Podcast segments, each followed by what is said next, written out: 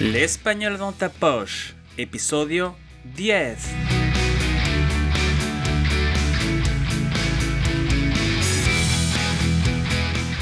Hola, querido, querida oyente, bienvenido o bienvenida al Español dans ta poche, español en tu bolsillo, de Profe de Flele, un podcast quincenal dirigido a estudiantes de español especialmente a oyentes francófonos a partir del nivel intermedio que quieren aprender y mejorar su español. Me llamo Fabi y soy profesor de francés y español online y examinador de DELE. ¿Conoces los Sanfermines? Seguro que lo has visto en la tele. Es una de las fiestas más conocidas en España. En el episodio de hoy hablaremos de esta fiesta y de la experiencia que viví cuando fui por primera vez. ¿Estás preparado o preparada? Pues vamos allá. Las fiestas de San Fermín son conocidas como los Sanfermines, en honor a San Fermín de Amiens. Se celebran anualmente en Pamplona capital de Navarra, las fiestas duran una semana y empiezan el 6 de julio con el chupinazo. El chupinazo es un cohete de fuegos artificiales que se tira a las 12 del mediodía desde el balcón del ayuntamiento de Pamplona, la mairie en francés. Las fiestas terminan el 14 de julio, con la canción de despedida Pobre de mí. Pamplona se llena de gente, de todas las nacionalidades. Hay música en la calle, conciertos gratis, la charanga, grupos de música que desfilan por las calles. Mucha comida y mucho alcohol.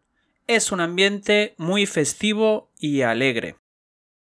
La actividad más famosa es el encierro, que consiste en una carrera course en francés, de muchas personas a lo largo de un recorrido de 849 metros delante de seis toros que por la tarde morirán en las corridas de toros celebradas cada día.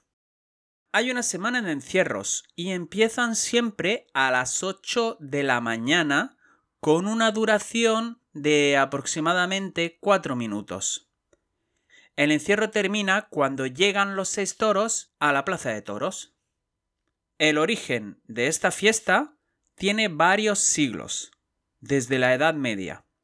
El encierro era antes una entrada en la ciudad de pastores, berger en francés, con toros para asistir a la feria de ganado.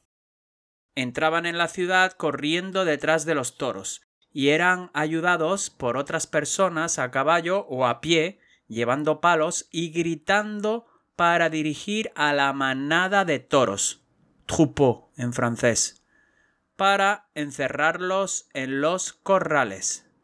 Poco a poco fueron cambiando la manera de hacerlo. Instalaron vallas, barrières en francés, y los guiaban finalmente hasta la plaza de toros. En el siglo XIX pasaron de correr detrás a correr delante de los toros. Y a partir de ahí es justo como lo describió Ernest Hemingway en su libro The Sun Also Rises. Normalmente, durante el encierro hay muchas caídas y alguna cogida. Una cogida es cuando el toro te atrapa y te clava los cuernos. ¡Ay, ay, ay, ay! ¡Qué dolor! Desde 1910 ha habido 16 muertos en el encierro. Suelen haber heridos por contusiones, caídas, fracturas y heridas por haber sido corneados por los toros. Muchos extranjeros borrachos han querido correr y han terminado muy mal. Normalmente los corredores son experimentados y entrenan durante el año para esta semana de fiestas.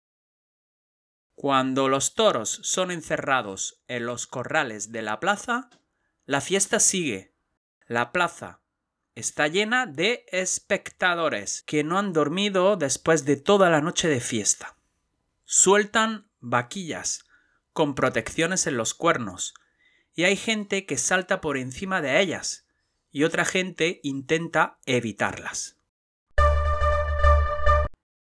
El atuendo típico, la tenue en francés, es el traje pamplonica, que consta de una camiseta, una camisa, un pantalón o falda de color blanco y una faja y un pañuelo de color rojo. Bueno, ha llegado el momento de hablar de mi experiencia allí.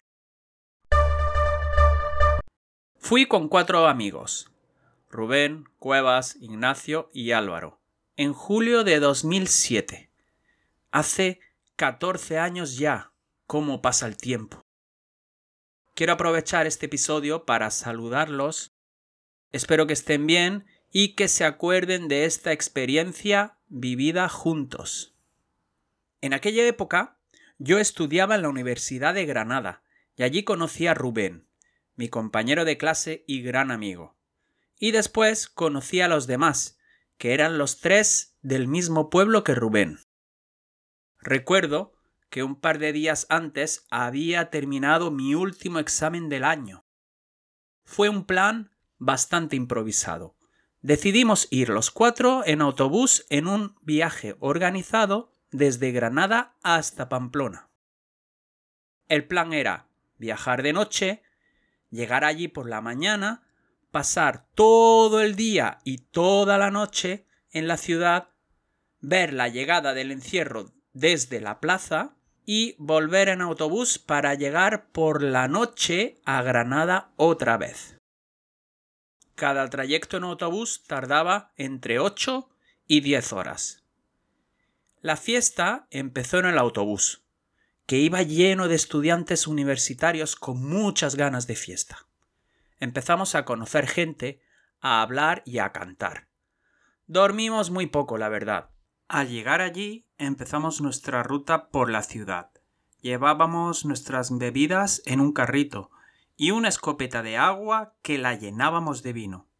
Íbamos ofreciendo vino con nuestra escopeta a la gente que nos encontrábamos, coincidíamos con muchos grupitos de jóvenes con los que hablábamos y reíamos. Comimos varios bocadillos durante el día. Seguíamos a las diferentes charangas por la ciudad mientras bailábamos y reíamos. Nos echamos una siesta en el césped, le gazon en francés, de uno de los parques de la ciudad. En las diferentes plazas de la ciudad había conciertos de grupos famosos españoles de pop y rock. Es maravilloso poder disfrutar de conciertos gratis por toda la ciudad. Seguimos de fiesta toda la noche. La ciudad estaba llena. Había gente durmiendo en los parques, en los bancos y en cualquier superficie. Viene tanta gente que no hay hoteles suficientes para todos. Antes de las ocho fuimos a la plaza de toros para ver la llegada del encierro. Un cohete daba la señal de la salida, y desde la plaza veíamos cómo llegaban poco a poco corredores hasta que de repente vimos una marea de gente entrar corriendo delante de los seis toros. Los toros fueron todo recto y entraron en los corrales de la plaza. Después de ver el espectáculo de las vaquillas, nos fuimos hasta el aparcamiento del autobús para volver a Granada. En el camino de vuelta dormimos todos varias horas, ya que estábamos muy cansados de estar 24 horas de fiesta. ¡Qué locura! Eso es todo. Espero que te haya gustado el episodio y hayas aprendido algo más de las fiestas populares de España.